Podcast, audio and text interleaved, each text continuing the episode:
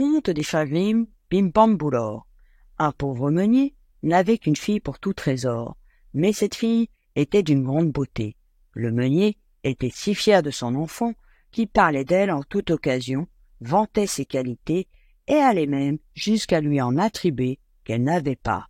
Un jour, qu'il se trouvait en présence du roi, le meunier prétendit que sa fille était capable, en filant, de changer le chanvre en l'or le plus pur. À peine eut-il prononcé ces paroles qu'il regretta, mais il était trop tard. Amène-moi ta fille dès demain, afin que je la mette à l'épreuve, lui ordonna le roi, qui voyait là une belle occasion d'accroître facilement ses richesses. Le meunier fut bien ennuyé, mais il devait obéir, et le jour suivant, sa fille se présenta au palais en tremblant de crainte. Le roi la conduisit dans une pièce où était entassée une chambre. Voici un une quenouille, mets-toi immédiatement à l'ouvrage. Si demain à l'aube tu n'as pas transformé toute cette chambre en or, tu mourras. Et le roi s'en alla, enfermant la porte à double tour. Une fois seule, la pauvre enfant s'assit sur le tabouret qu'on avait placé près du rouet et considéra avec effroi le tas de chanvre qu'il lui fallait changer en or. Jamais de sa vie, elle n'avait fait une chose pareille, et plus elle y réfléchissait, moins elle trouvait le moyen d'y parvenir. Le désespoir l'envahit, et elle se mit à pleurer. Mais dès ses premières larmes, la porte s'ouvrit, et un drôle de petit bonhomme entra. Qu'as-tu à pleurer ainsi, jolie manière? Hélas, si je ne veux pas mourir demain, il me faut changer ce chanvre en or, et je sais comment m'y prendre. Que me donneras-tu si je file pour toi? demanda encore le nain. Je te donnerai mon collier, répondit la jeune fille. Le petit homme prit le collier, s'assit sur le tabouret, saisit la quenouille, fit tourner le rouet, et en trois temps, trois mouvements, une puis deux bobines furent pleines. Il travailla ainsi jusqu'au matin. Au lever du jour, lorsque le roi pénétra dans la chambre, tout le chambre était filé, et les bobines étaient pleines de fils d'or. Le roi était très avare. Aussi éprouvait-il une joie intense à cette vue, mais à l'instant même, il en désira davantage. Il donna les ordres nécessaires pour que la jeune fille pût prendre quelque repos et se restaurer. Le soir venu, il vint la chercher et la conduisit dans une chambre plus vaste que la précédente et qui contenait encore plus de chambres. Si tu tiens la vie, tu as une nuit pour transformer tout ce chambre en or. Une fois seule, la malheureuse jeune fille prit du chanvre dans ses mains, essaya de le filer, mais elle en tira qu'un fil grossier qui ne ressemblait en rien de l'or. Elle se remit à pleurer. Une fois encore, la porte s'ouvrit, et le nain réapparut. Que me donneras-tu si je file pour toi? demanda-t-il. Je te donnerai l'anneau que je porte au doigt, répondit la jeune fille. Le petit homme prit l'anneau, s'assit sur le tabouret, saisit la quenouille, fit tourner le roi et se mit à filer. Au matin, tout le chanvre était changé en fil d'or brillant. Le roi fut ivre de joie à la vue de cet or, mais il était insatiable. Plus il n'en avait, et plus il n'en désirait. Le soir même, il mena la jeune fille dans une troisième chambre, immense cette fois, où on avait entassé les chambres jusqu'au plafond. Voici ta dernière épreuve, et il te faut transformer tout ce chambre en or. Si tu échoues, tu ne sortiras pas vivant de ce palais. Mais si tu réussis, tu deviendras ma femme, et tu régneras à mes côtés. Dans son fort intérieur, le roi se disait que, toute fille de meunier qu'elle fût, elle dépassait certainement en richesse toutes les princesses de la terre.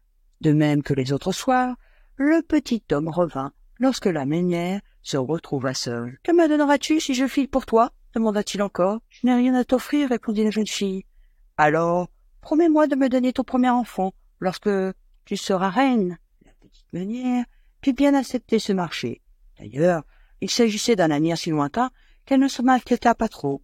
Comme les deux autres nuits, le nain saisit la quenouille et se mit au bruit. Le lendemain matin, tout le chambre avait été changé en or. Le enfin, satisfait, décida de tenir sa promesse et fit préparer les noces. À quelques jours de là, la fille de meunier devint donc reine. Une année passa, la reine mit au monde un fils.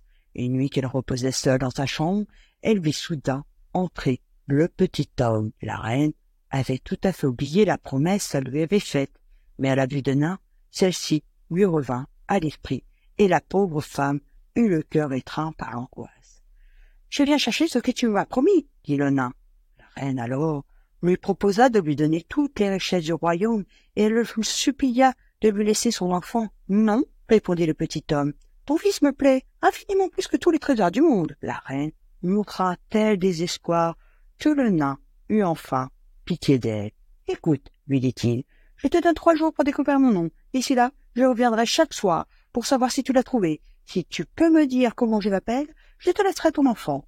Et sur ces mots, il disparut. La pauvre reine passa la nuit à chercher dans ses souvenirs tous les noms qu'elle connaissait.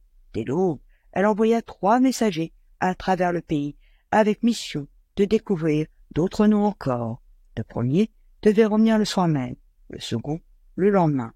Quant au dernier, il avait trois jours pour accomplir son enquête. Lorsque le nain réapparut, ce soir-là, la reine lui cita tous les noms que le premier messager lui avait rapportés. Mais à chacun de ces noms, le petit homme répondait Ce n'est pas ainsi que je me nomme. Le lendemain, le deuxième messager était revenu des confins du royaume, et la reine put proposer au petit homme les noms les plus invraisemblables et les plus singuliers. T'appelles-tu gigot d'agneau, lacet de soulier ou corne de bœuf Mais le nain répondait toujours Ce n'est pas ainsi que je me nomme. Le troisième jour, le messager, qui avait accompli la mission la plus lointaine, fut de retour. Il fit à la reine le récit suivant. J'avais cherché tous les jours sans faire de découvertes intéressantes lorsque je parvins au pied d'une haute montagne recouverte d'une épaisse forêt. Lorsque j'y pénétrai, je m'aperçus que cette forêt n'était pas comme les autres. Les lièvres y trottaient, de compagnie avec des renards, les arbres avec des formes étranges inconnues chez nous. J'approchai bientôt d'une clairière et je distinguai, à travers les feuillages, une maisonnette devant laquelle un drôle de petit homme sautillait à cloche-pied autour d'un feu enchantonnant. Aujourd'hui je prie, demain je puis, après-demain la reine me donne son fils, à quel bonheur. C'est tout signor que je m'appelle Bim Bam Il est aisé d'imaginer quelle fut la joie de la reine à l'ouïe de ce récit. Le soir même, le petit homme revint pour la dernière fois. Alors, sais-tu comment je me nomme? N'est-ce pas Ludovic? Non. Ambroise? Ce n'est pas ainsi que je me nomme.